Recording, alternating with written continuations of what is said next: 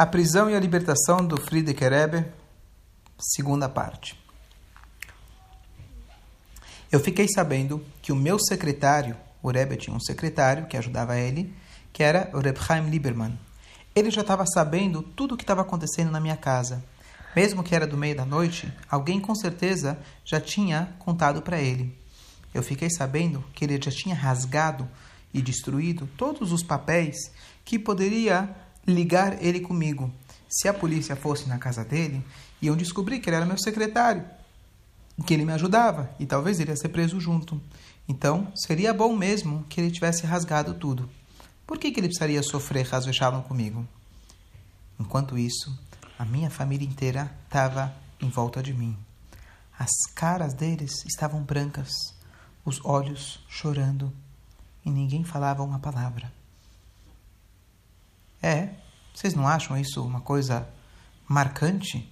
Afinal, eu estou há alguns minutos esperando para o carro chegar e me levar para Spalerno. Spalerno? A palavra Spalerno. Spalerno! Só de ouvir essa palavra dava um horror, dava um medo. Spalerno era o nome da rua aonde ficava a, a prisão chamada Spalerka. É um pesadelo. É um lugar muito, muito ruim. Mesmo as crianças sabiam. As crianças já sabiam. Qualquer criança que não é brincadeira passar por lá nem um dia, nem dois dias. Se alguém foi mandado para a prisão de Spalerka, com certeza uma das opções, ou que querem matar ele, ou que agora eles vão fazer um tipo de interrogação, interrogatório, perguntas, perguntas muito difíceis, aonde, se você não quiser responder, eles faziam algumas coisas que iam fazer você responder. Aqui, o Nachmanson tinha falado para mim. Aqui, na prisão, as pessoas falam. As bocas são abertas e qualquer um começa a falar. Aqui o Rebbe não escreve, mas o que ele quer dizer, o que ele quer dizer é que eles batiam nas pessoas, eles machucavam as pessoas até a pessoa falar aquilo que eles queriam.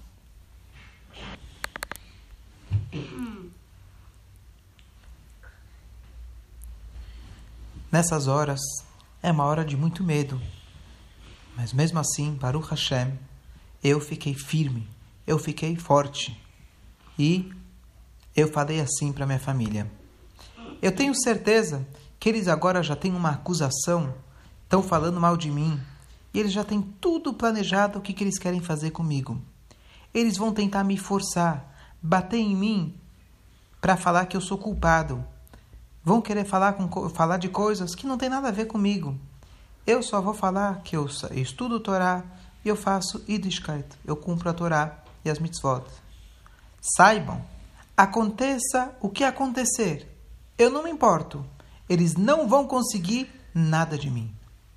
Se eles perguntarem o que, que eu faço, eu vou dizer que eu estudo Torá. Agora, se eles me perguntarem quem são os professores de Torá, quem são as pessoas que estão que fazem aquilo que eu peço, eu vou falar que é só eu. Eu não vou falar o nome de ninguém. Deixa eu só explicar. Porque antigamente, como que eles faziam? Batiam em você para você contar todos os seus amigos para eles prenderem também. Então saibam, se alguém for preso depois de mim, saibam que não fui eu que contei. Porque não importa quanto eles me baterem ou torturarem, eu não vou falar o nome de ninguém.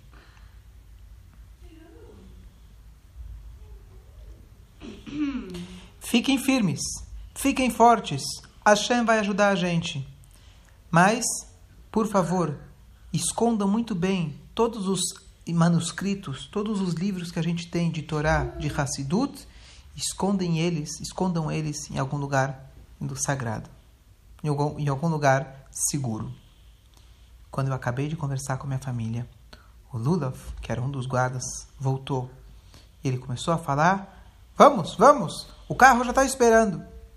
E como o Lulav era um Yehudi, eu respondi em Yiddish para ele: Vamos? eu falei assim. Isso é uma das coisas aqui na Rússia que não tem como perder. Eu não estou com pressa para ir. Saiba, Friedrich Rebbe falou, saiba que mesmo os guardas, que eles prendem as pessoas, a vez deles de irem para a prisão também vai chegar. Aqui na Rússia todo mundo vai preso. Às vezes um, às vezes o guarda também vai preso. Não estou com pressa nenhuma, não se preocupa. Todos vão que todos vão para todos vão para prisão, ninguém vai perder. Eu coloquei o meu capote, o meu casaco, e a minha família desejou para mim muitas brachot. A minha mãe, muito especial, as minhas filhas, Hana, Hayamushka e Sheina. E aí eu fui pro quarto do meu neto Shalomber. Ele era filho da minha filha é, Hana, para ver ele antes de eu ir embora. Eu então falei tchau para todo mundo e as pessoas estavam todas chocadas. Eu beijei a mezuzá da entrada da minha casa e eu sentei no, no, no banco. Lulov e os seus homens armados estavam em volta de mim, cumprindo as regras que eles tinham que estar cuidando de mim. Eu tinha comigo uma malinha que tinha os meus tefilim, Rashi, Rabbeinu Tam e Shimoshoraba. São três tipos de tefilim que ele colocava. Meu talit, o meu gartel, um sidur, teilim e um tânia. Eu tinha também umas roupas para trocar, eu tinha um lenço, pouquinho de comida e um pequeno travesseiro. Essa, essa minha essa minha sacola estava é, escrito Shin Shin. E foi trazada, foi trazida, na verdade, que ela tinha sido usada pelo meu pai, que é Shalom Schnerson, Rebbe Rashab. E me deram para mim também um, me deram para mim também um cobertor. Eu não queria segurar toda essa sacola comigo, então eu dei para um dos guardas. E aqui vem uma história famosa. O Lulev, ele falou assim: Deixa eu carregar. Afinal, Hassidim são Hassidim. Porque ele era um Yudi, lembra? Mas ele era Rashá, era malvado. O meu avô, ele carregou para o seu avô, o Rebbe Marash, e eu quero carregar para você as suas coisas. Eu tirei da mão dele, o Friedrich Rebbe falou. O seu avô, ele era um Hossid, e ele teve os Rus, ele teve o mérito de carregar para o meu avô para onde ele queria ir. Mas você está querendo me levar para um lugar onde você quer, não o lugar que eu quero. Não, você não vai levar minha sacola. Então, você tem razão. Hassidim são sempre Hassidim. Mas você não vai levar minha sacola. Eu peguei a sacola, dei na mão de um guarda. Beijei a mezuzá, eu saí junto com os homens armados. Quando eu estava descendo as escadas, eu conseguia, é, eu consegui escutar a minha família falando: vamos acompanhar o nosso meu filho, o meu marido, o nosso pai. A minha família estava falando. E quando eu estava chegando no, perto do carro, eu virei para trás, eu vi, eu falei assim para o Lulev: por que, que os guardas não estão deixando minha família me acompanhar? Essa é a lei? Você tem permissão de fazer isso? O Lula até que pareceu que ele ficou um pouquinho de medo, de, com medo de mim. Ele então deixou a minha família sair comigo. Eu ainda consegui falar mais umas palavras com o Repshmario Gurari, que era o meu genro.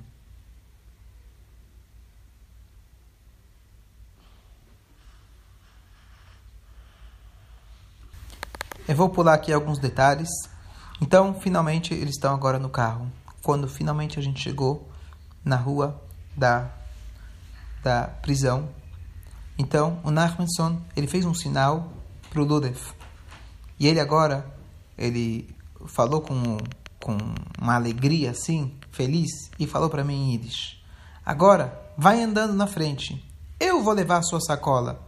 Não me importa se você quer ou não quer. Agora, você é nosso convidado. Porque na tua casa, não. Mas agora você é nosso convidado e você precisa aceitar as ordens. Haha, isso é uma vitória de vocês, eu falei. Mas, logo mais, as coisas vão mudar. Não é para você falar, um dos homens armados falou para mim. Parecia que ele odiava os judeus, espe especialmente é, especialmente um judeu que era respeitado por outros Yehudim. Nachmanson andou na minha frente. Agora, dois novos homens armados, policiais, eles estavam do meu lado, meu lado direito e esquerdo. E os outros ficaram fora. E Lulev, ele foi atrás da gente. A gente foi passando, aqui é a entrada agora da prisão. A gente foi passando por uma, um lugar, é, é, por um jardim, por uma, na entrada, e era um prédio de seis andares e parecia que tinha duas ou três entradas. Nachmanson, ele queria andar muito rápido, mas ele tinha que me esperar. Os meus pés estavam doendo. Mas ainda, eu não estava com pressa nenhuma. Antes da gente entrar no, no, prédio, eu comecei já a falar que ele tem que cumprir a promessa dele do meu tefilim. Lembra que na minha casa ele falou que eu ia poder fazer tefilim, colocar tefilim e fazer tefilar um passo após o outro e eu ia parando devagar. Eu fui subindo as escadas devagarinho para chegar no escritório principal. Nachmanson, com muita raiva, ele virou a sua cara e falou: Você ainda nem entrou na prisão, você ainda nem entrou no escritório principal e para fazer o que você tem que fazer. E você agora já está exigindo, pedindo essas coisas? Parece que você não está nem interessado em descobrir qual que é a sua situação. Você conhece as leis do governo sobre pessoas que estão presas? Primeira coisa, aqui no quartel-general você vai responder todas as perguntas. Você vai poder rezar quando você entrar na prisão, na sua cela, no seu quarto. De qualquer jeito, parece que daqui uma hora você já vai ter esquecido todas essas coisas.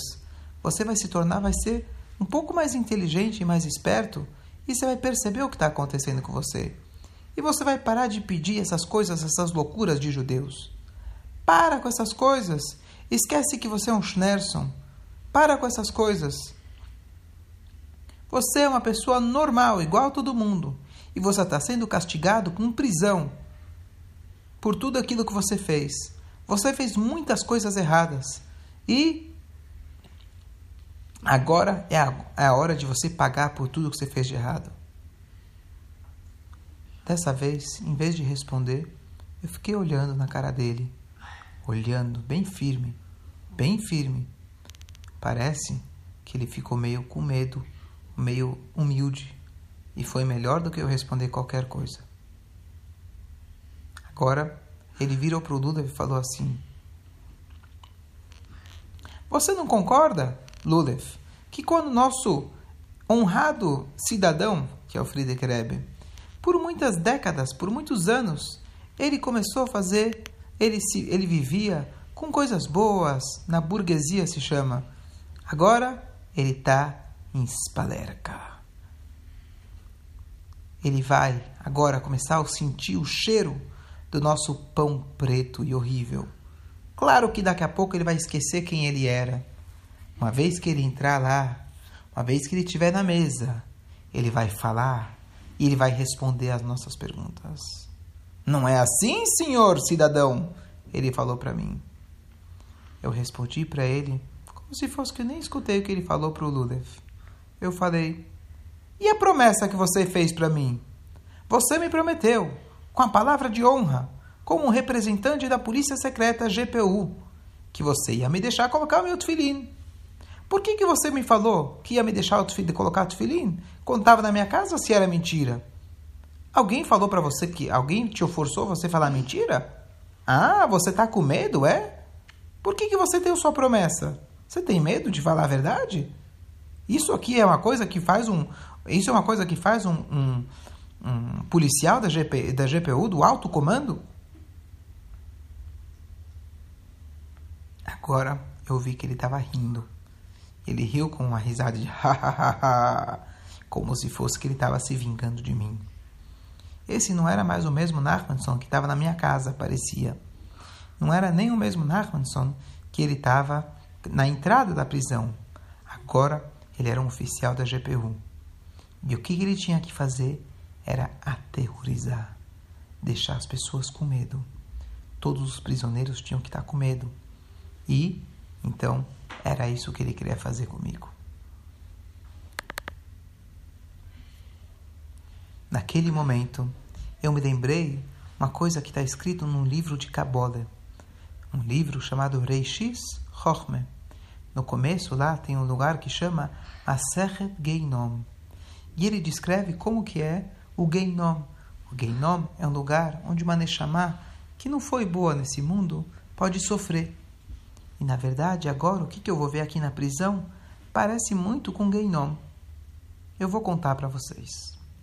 Alguns passos depois, Nachmanson abriu a porta de um corredor que levava para um escritório, para uma sala. E ele falou, virou para a pessoa que estava lá, falou: Pega esse cidadão.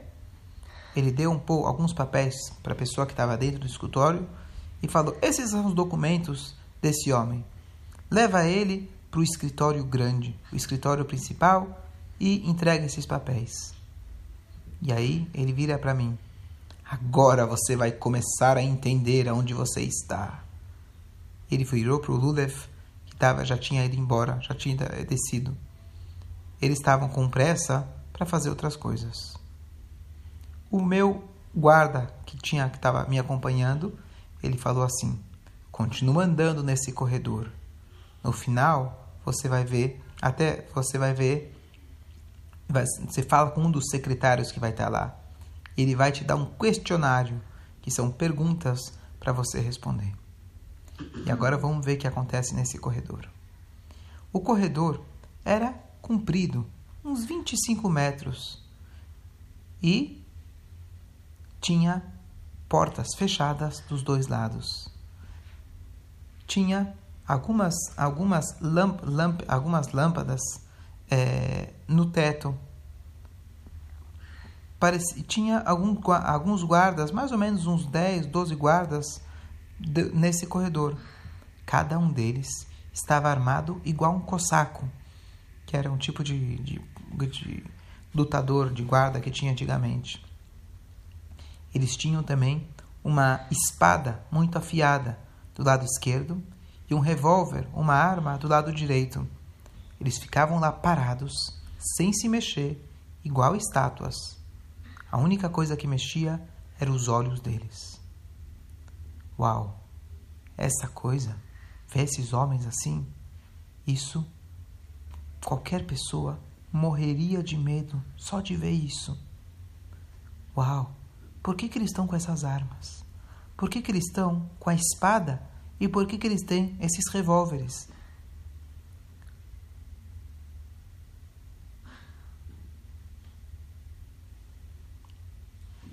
Estava tudo em silêncio. As paredes eram escuras e tinha muita pouca lâmpada. Essas, esses homens, que pareciam mais uma estátuas, tinham ombros muito largos e, caras de muito bravo. Eles eram vermelhos, os, os uniformes deles eram vermelhos e brancos. E tinha, como eu falei, uma, uma, um revólver e uma espada. Qualquer pessoa que visse isso ia morrer de medo. Eu fui andando pelo corredor, nessa na escuridão, e era um silêncio mortal. Eu perguntei para mim mesmo: Aonde eu estou indo? Por que, que eu estou indo para lá? O que, que eu tenho que fazer? Como que isso vai acontecer? Eu comecei a me perguntar e a resposta veio na minha cabeça. O guarda me falou que eu tenho que ir. O guarda da entrada me falou que eu tenho que ir no corredor e até chegar numa porta que era aberta para todos os prisioneiros. E lá eu devia responder um questionário que, que será que vai acontecer depois? Ah, com certeza vai acontecer depois daquilo que o Narmanser falou. Eles vão me levar num lugar que eles vão me fazer falar, querendo ou não querendo. Agora eu entendi. Eu estava como se fosse no Geinom, a primeira parte do Geinom. Querendo ou não querendo, eu não sei dizer exatamente. Talvez porque estava pensando muito ou porque estava confuso. Quando eu cheguei naquela porta, que devia estar aberta, eu acabei virando para um outro corredor, para a direita. Ele era tão comprido quanto o outro, mas ele tinha paredes brancas e muitas janelas. Tinha bancos alinhados na parede e lá não tinha guardas nenhum. Tinha um monte de portas e cada porta com algum com um número. Eu não fiquei olhando o que estava escrito nelas, porque eu estava ainda estava observando como era possível que o primeiro corredor era preto e esse corredor era branco. Enquanto eu estava andando, eu percebi que eu tinha errado. Eu tinha continuado e era para eu ter entrado naquela porta. Como que aconteceu? Será que isso aqui era uma coisa errada que eu fiz? Será que eu vou ser castigado por causa disso? Bom, de qualquer jeito, não tem como agora mudar. A primeira coisa eu falei para mim mesmo. Eu, eu não teria vindo para cá. Mas já que eu estou aqui, Asgarra Pratit. Hashem me trouxe aqui. Afinal, eu perguntei para mim mesmo. Isso aqui não é menos do que uma, uma, uma grama ou qualquer coisa que Hashem faz. Tudo que Hashem faz é Vashgaha para ti. Ele está olhando. Eu fiquei olhando para esse banco. Era um pouquinho para frente de onde eu estava. Eu decidi sentar para descansar um pouco. Mas aí eu percebi, me lembrei que a minha sacola com meus filhinhos estavam comigo. Uau, eu esqueci dela. Uau, como eu posso, posso ter esquecido do meu filhinho?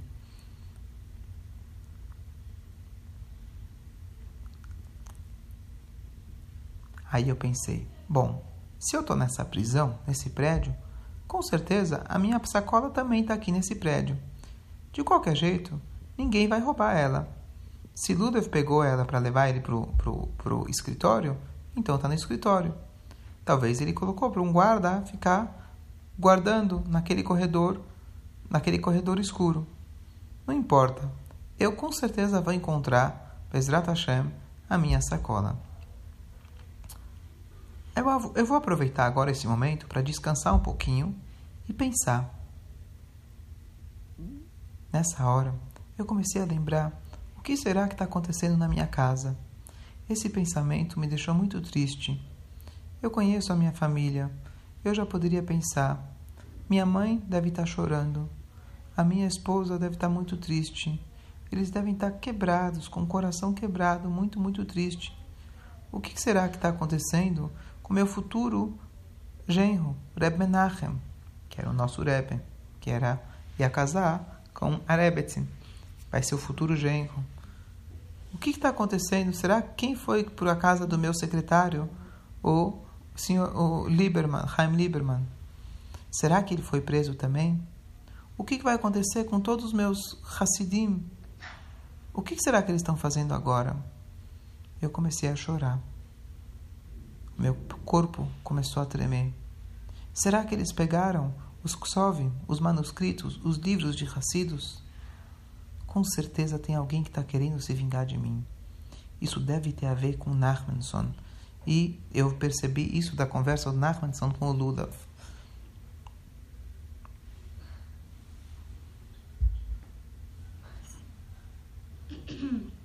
De repente, a minha mente, a minha cabeça, vem um pensamento. Para com esses pensamentos. E Hashem? Será que quem que me colocou nessa prisão? Tudo é Asgor Reprotes. Tudo é Hashem que está fazendo. Eu sou verdade, é verdade. Eu tenho uma mãe, eu tenho uma esposa, eu tenho filhos, eu tenho um, eu tenho uma família, mas eles dependem de mim. Mas eu dependo do único que criou esse mundo, que é Hashem. Eu fiz o que eu tinha que fazer e essa é a vontade de Hashem. Naquele momento, eu consegui sair daquela tristeza e eu consegui ficar mais alegre. E eu comecei a ter, eu pensei que se a gente acreditar em Hashem, totalmente, eu tenho que acreditar em Hashem. E, em mérito dos nossos antepassados, com certeza Hashem vai ajudar.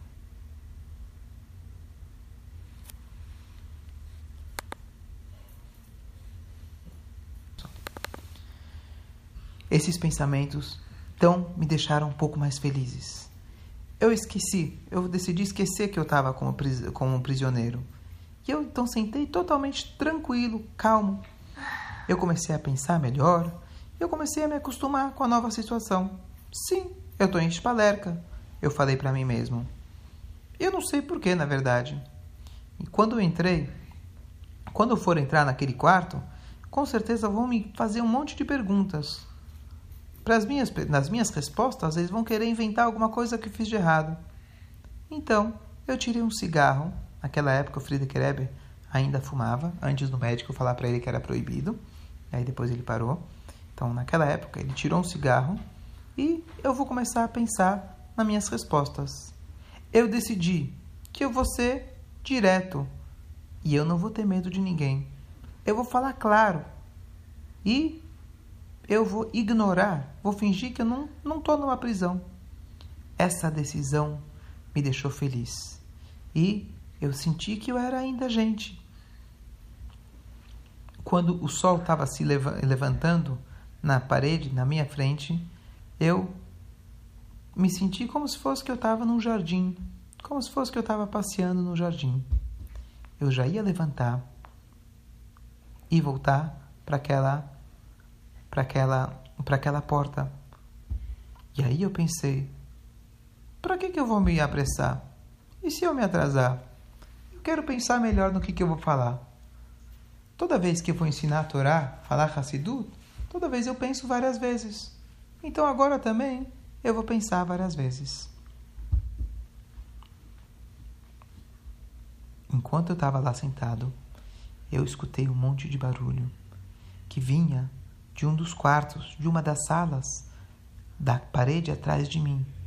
Não era um choro, mas era risadas de pessoas que estavam felizes por fazer coisas ruins. Uma das portas logo se abriu e três pessoas saíram de lá. Eles iam sair daquele quarto. Parece que eles se assustaram de ver um homem estranho sentado, tranquilo, fumando, naquele, naquele banco. Eu fiquei sentado exatamente como eu estava e, e não, me, não me impressionei com o aparecimento deles. Com certeza o meu coração começou a andar mais rápido, a bater mais rápido, porque com certeza eles iam perguntar quem eu era. Mas logo eles foram embora e eles foram para aquele outro quarto.